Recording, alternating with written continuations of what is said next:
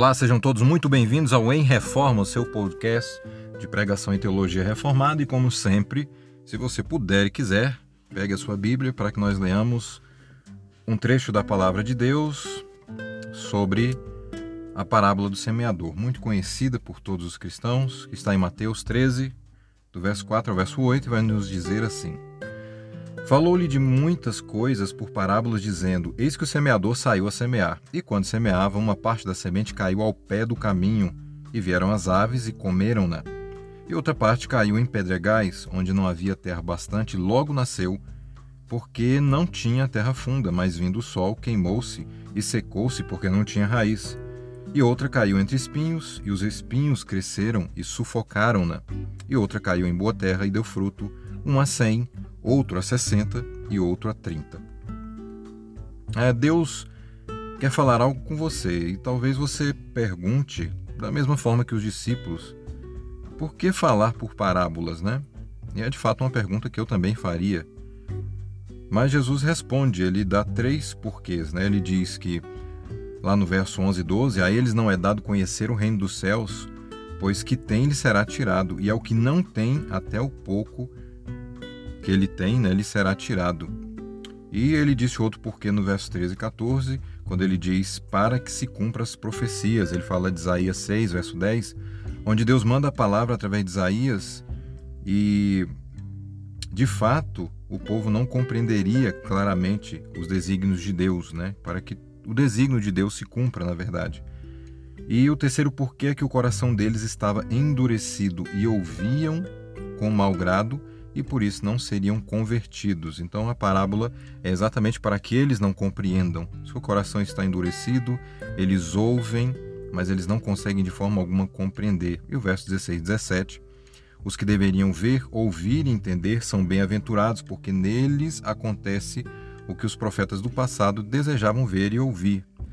E quando Jesus ensinava, ele nunca perguntou se as pessoas concordavam ou se achavam coerente, não havia nem a preocupação de Jesus em aumentar a multidão. Jesus não tinha preocupação com o povão, a multidão, e com ser chamado de mestre ou ser relevante para os que o ouviam, ou muito menos ser elogiado por sua inteligência. Jesus tinha muito claro em seus sermões a intenção de alcançar aqueles que seriam tocados, transformados e, e também viveriam em obediência a ele. Mais uma vez a rede jogada ao mar, ela pega todo tipo de peixe peixe bom e peixe ruim. Se você continuar lendo esse capítulo, você vai ver isso. E na plantação também há uma mistura de trigo com joio. Todavia, a atenção e o interesse de Deus não está na multidão, ele não está preocupado com quantidades, mas naqueles que ouvem com bons ouvidos. Vêm com os bons olhos e a mensagem do Evangelho. É, essas pessoas ouvem e acolhem estas verdades, compreendendo-as e saem pela vida na prática do que eles consideram mais excelente do que qualquer outra coisa. Se você continuar lendo esse capítulo também, você vai verificar isso. E as palavras de Jesus têm um alvo, e ele não erra de forma alguma esse alvo, não é? Então é importante entender esse ponto para que nós entendamos o que Jesus está dizendo aqui. Porque ele diz que de fato a mensagem tem um alvo e que aquelas pessoas não eram alvo desta mensagem. Mas ele diz aos discípulos: A vocês é dado compreender os mistérios do reino de Deus. E isso a gente vai ver lá no verso 18, no cap... do verso 18 ve... até o verso 23, quando Jesus explica essa parábola que nós acabamos de ler.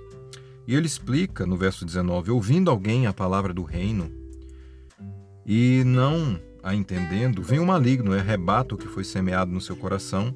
Este é o que foi semeado ao pé do caminho. Então ele explica a primeira semente e ele diz que ela fica sem frutos por causa da ação do maligno, que tira do coração. Mas isso se dá pela falta de conhecimento, né? a falta de entendimento. A mensagem do Evangelho deve ser compreendida, sentida, acuradamente, acolhida no coração e ela deve também ser colocada em prática, pois não há uma relação aqui de eu entendi, mas não concordo, que é muito comum nos nossos dias, né? Eu acho bonito, mas é impraticável. Eu já ouvi essa também. Na teoria é bom, mas na prática eu ouvi essa aqui no seriado Simpsons, né? Que a teoria cristã, o ensino cristão seria uma série de ensinos que são muito bonitos, mas que na prática eles são impraticáveis, na verdade, né? Mas ao descobrir e, e concordar com um remédio que você diz, nossa, é muito bom esse remédio.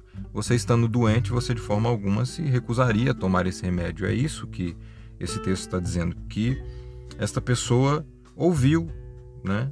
Ela não tinha nenhum problema de surdez, não era moca, mas ela ouviu, mas ela não consegue compreender e se servindo disso, o inimigo retira do seu coração. E nós não podemos nos enganar, pois há uma ação aqui deliberada do inimigo das almas em fazer com que você não entenda a vontade de Deus para a sua vida.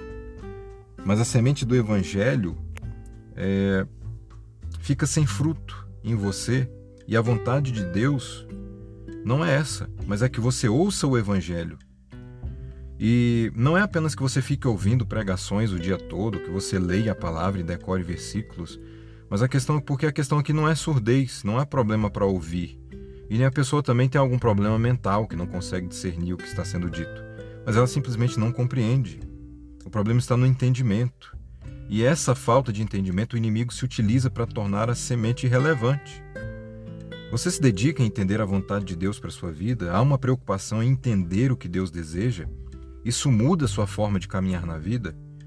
São perguntas que você precisa responder para si mesmo e faça isso para o bem da sua alma. Não entender é muito perigoso. Eu desconheço qualquer má teologia ou qualquer falso ensino que não venha de uma falta de entendimento do que é a vontade de Deus. Muitas vezes as pessoas desobedecem a Deus e cometem pecados horríveis porque não compreendem a sua vontade. Então é muito importante compreender a vontade de Deus, porque do contrário, o inimigo se utilizará dessa falta de entendimento contra você mesmo para o seu mal. Ele só quer o seu mal. Mas tem outra semente, o que foi semeado em pedregais é o que ouve a palavra e logo a recebe com alegria Olha como essa pessoa recebe a palavra, é com alegria, mas ela não tem raiz em si mesma. Antes é de pouca duração e chegada a angústia, a perseguição. E essa perseguição é por quê, hein? O texto diz, por causa da palavra. É por isso que a pessoa está sendo perseguida. Logo se ofende. Está lá no, na explicação de Jesus né, sobre a parábola que nós lemos, no verso 20 e verso 21. A questão de Deus com você não é se você se alegra com a mensagem. Você já ouviu alguém que fala mal de Jesus? Eu particularmente não conheço ninguém, né? Você tem psicólogos que quando você vai buscar algum, alguma mensagem nesse sentido diz Jesus o maior psicólogo de todos os tempos, ou Jesus o maior líder de todos os tempos, Jesus e seus princípios de liderança. Os muçulmanos não falam mal de Jesus, o tem como profeta, e muitas pessoas se recusam a falar mal de Jesus porque sabem que contarão com a antipatia de todos. Jesus é aquele item universal de bem que todos consideram bem.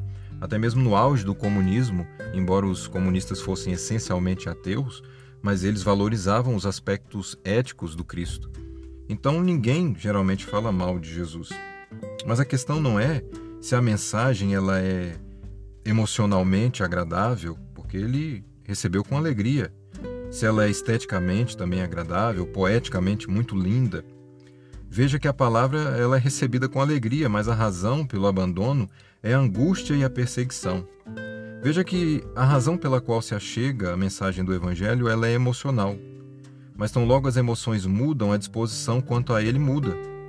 Você não foi chamado para acolher a palavra apenas em emoção e a partir daí andar direcionado por cada emoção que você vai tendo no seu dia a dia, porque Embora uma emoção ou circunstância possa te conduzir para o Evangelho, não é isso que vai lhe fazer permanecer no Evangelho. Talvez você tenha conhecido o Evangelho em uma experiência emocional, e não há nenhum problema nisso, mas você tenha também tenha tido uma ótima experiência social, como os irmãos, por serem tão agradáveis, lhe conduziram à igreja, ou a música era muito boa, a comunidade, talvez o seu casamento tenha melhorado, a sua saúde mental, você abandonou um vício, enfim, alguma coisa que de fato você olha e diz que o Evangelho teve um benefício para você. Mas isso não significa que a semente achou acolhida, pois quando as emoções acabarem, o que será da sua fé? Ou quando a experiência social for contrária, né? como o texto diz, a pessoa simplesmente se ofende. Ou seja, ela não amava os valores do reino. Ela achou que se tratava apenas de uma experiência sensorial, positiva, e quando constatou o contrário, ela simplesmente tropeça e cai. É este o sentido aqui que a, o texto original diz. Quem está na direção da sua vida? É cada alegria, é cada angústia?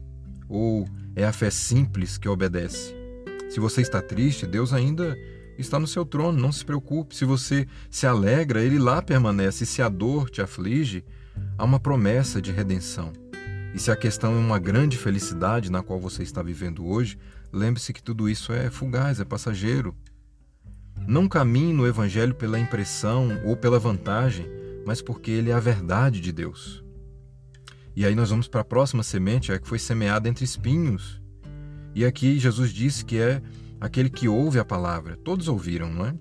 Mas os cuidados deste mundo, a sedução das riquezas, sufocam a palavra e ela fica infrutífera. Verso 22. A palavra ela, aqui é ouvida, mas a questão é o valor, a importância que o evangelho tem. Não é porque a pessoa não entendeu, como no primeiro caso, não é porque ele foi perseguido ou isso lhe trouxe angústia, mas é porque o reino de Deus não lhe parece algo superior, algo de maior valor porque essa pessoa é muito ocupada, ela tem demandas e o seu coração está nas riquezas que lhe seduzem. É isso que o texto está dizendo. Veja, a questão não é só ficar rico, mas as demandas cotidianas, o que mostra uma ação diária de prioridades que não levam em conta nada além do que é mundano. Qual é o desejo do seu coração? Quais são as suas demandas? Você está sempre ocupado para o que o Evangelho chama de importante? As demandas da vida querem lhe sufocar, disso eu não tenho dúvida. E eu sei que você tem muitas demandas. Alguns de vocês estudam, outros trabalham muito. Outros precisam cuidar de suas famílias, eu sei muito bem o que é isso. Eles precisam também cuidar da casa. Quantas donas de casa têm o seu dia tão atarefado? É tanta coisa para fazer. Mas não deixe nada disso sufocar a palavra no seu coração. E o texto segue e diz: Mas o que foi semeado em boa terra é o que ouve e compreende a palavra, e dá fruto, e um produz a cem, outro a sessenta, outro a trinta. Isso diz o verso 23. E o interessante é que todos ouviram a palavra. Esse é o primeiro ponto. O segundo ponto é que esse daqui compreende que é exatamente o que faltava no primeiro. Ele não entendia, mas esse daqui compreende o que foi dito. E o terceiro ponto é que aqui não fala de nenhuma emoção, nenhum sentimento, não diz que ele recebeu com alegria. Pode ter sido com alegria, pode ter sido com tristeza, mas ele simplesmente recebeu. E o quarto é que ele dá fruto. E esse quarto terreno, e eu espero muito que seja o que você se enquadra, ele dá fruto, que é a razão da semente. A razão da semente é dar fruto. Mas o semeador ele não escolhe o terreno, assim como um pregador do evangelho não deve escolher o terreno ou dizer quem deve ou não ouvir a mensagem. Mas a vontade do semeador é ver a semente crescendo e dando frutos, e com toda certeza há uma boa terra. Essa é a esperança de quem semeia. Esse fruto não está na mesma proporção para todos, mas mesmo variando em quantidade, ele dá frutos, porque um produz a 60, outro a 30, outro a 100, e talvez você olhe para os outros e às vezes você olhe que os outros têm mais frutos do que você, e que você cresceu pouco e que o outro cresceu mais, mas enfim, dar fruto é o que importa. Alguns darão mais, outros menos, mas a questão é que a semente precisa dar frutos. E como você tem guiado a sua vida? Você tem guiado a sua vida por uma total ignorância da vontade de Deus? Ou pela emoção, pelos sentimentos que são o leme do seu barco e conduzem a direção por cada impressão, arrepio, intuição, sonho ou qualquer coisa que, quando cessa, tira totalmente o seu chão, você fica sem direção na vida? Ou é pelo pragmatismo, guiando a vida conforme as portas se abrem ou fecham e você anda neste mundo é, com valores que estão muito abaixo dos valores do reino de Deus. Ou talvez você procure a vontade de Deus. E essa é a vontade de Deus para você, que você ouça e pratique o que ele diz. Mesmo a revelia das emoções e mesmo quando isso signifique um prejuízo. Mas você estará alinhado com o que de fato importa na vida para Deus. Os quatro são terrenos, a questão não é essa. Os quatro têm a semente e a semente de fato é boa mas a questão é se ela dá fruto. São quatro tipos de terreno que recebem a mesma semente boa. Isso mostra o perigo de andar com a semente como se ela fosse apenas um patuá, um amuleto místico.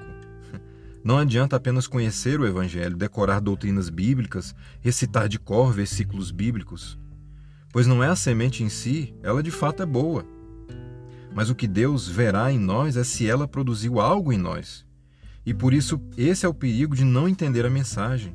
o inimigo vai usar isso para arrancar a semente. Ou o perigo de viver pela alegria inicial de cada impressão e depois abandonar quando a alegria se torna angústia e perseguição. E essa angústia e perseguição será exatamente por causa do Evangelho, não se engane. Ou de colocar a semente em um lugar sufocado pelas demandas do dia a dia. Mas o que importa é que uma vez que você compreenda o que o Evangelho diz, você deve andar em obediência, mesmo que isso não te traga uma vantagem emocional. Ou até mesmo um prejuízo social pode vir por causa disso. E ainda que no mundo as pessoas considerem coisas de outro valor, você precisa ter os valores do reino. Onde está a semente do Evangelho na sua vida? E qual tipo de terreno você é?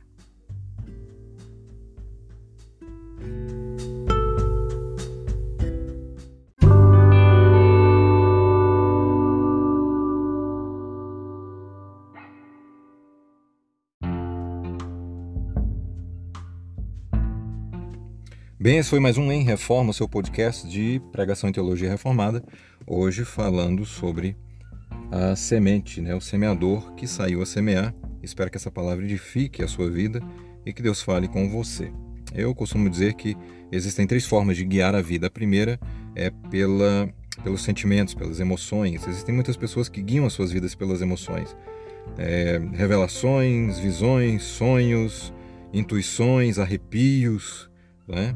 Essa é uma forma de guiar a vida. A segunda forma de guiar a vida é através do racionalismo, do pragmatismo de cada dia. Quando você vai, as portas vão se abrindo, você vai entrando, as portas vão se fechando e você vai deixando de seguir determinada direção e você vai simplesmente seguindo na toada da vida conforme as coisas vão acontecendo. E existe a forma bíblica de se viver a vida, que é a pautando a sua vida pela palavra de Deus, pelas escrituras, não pelos sentimentos, não pelas emoções. Às vezes as emoções são boas, te conduzem na direção do que Deus quer, mas você sempre vai julgar isto pela palavra de Deus.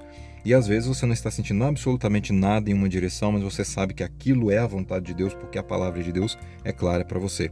E da mesma forma, você pode, uma porta pode se fechar, mas você sabe que ali é a vontade de Deus, uma porta pode se abrir, mas você sabe que não é a vontade de Deus e você não segue, e esta é a única forma segura de viver a vida cristã. E o segredo disso tudo, e o perigoso também, é que os três dizem que estão fazendo a vontade de Deus. O que segue os seus sentimentos e as suas emoções dizem: Eu estou fazendo a vontade de Deus porque eu estou fazendo conforme meu coração, conforme eu senti no meu coração, e ele chama isso de vontade de Deus. E ele acaba quebrando a cara e muitas vezes culpando a Deus e abandonando a fé. Eu já vi isso acontecer muitas vezes. Outros dizem: Não, estou fazendo a vontade de Deus porque eles andam, andam pela vida e as portas vão se abrindo e ele vai tomando vantagens, ele vai vendo aquilo que é melhor para ele e ele vai chamando isso de vontade de Deus porque eu só fiz porque Deus deixou. O Deus soberano, é claro, ele é soberano. Se ele não quisesse que eu fizesse, eu não teria dado conta. Então ele tem essa visão de que a vontade de Deus é aquilo que vai acontecendo no cotidiano, a revelia da sua palavra. E aquele que anda segundo a Escritura é o único que anda segundo a vontade de Deus. Os outros dois acham que estão andando na vontade de Deus, mas só anda na vontade de Deus aquele que anda segundo a Escritura, aquele que pauta sua vida pela fé. Só tem como andar pela fé andando pela palavra. Não estou sentindo nada, mas eu obedeço. Eu estou sentindo em uma determinada direção, mas eu não vou porque a palavra de Deus diz o contrário. As coisas estão caminhando em uma determinada direção na vida, mas eu não vou porque é contrário à palavra de Deus. E esse caminha por fé porque ele não caminha pelo que vê, não caminha pelos sentimentos, mas caminha pelo que Deus diz em Sua palavra. Um forte abraço para você e até o nosso próximo Em Reforma, no seu podcast de pregação e teologia reformada.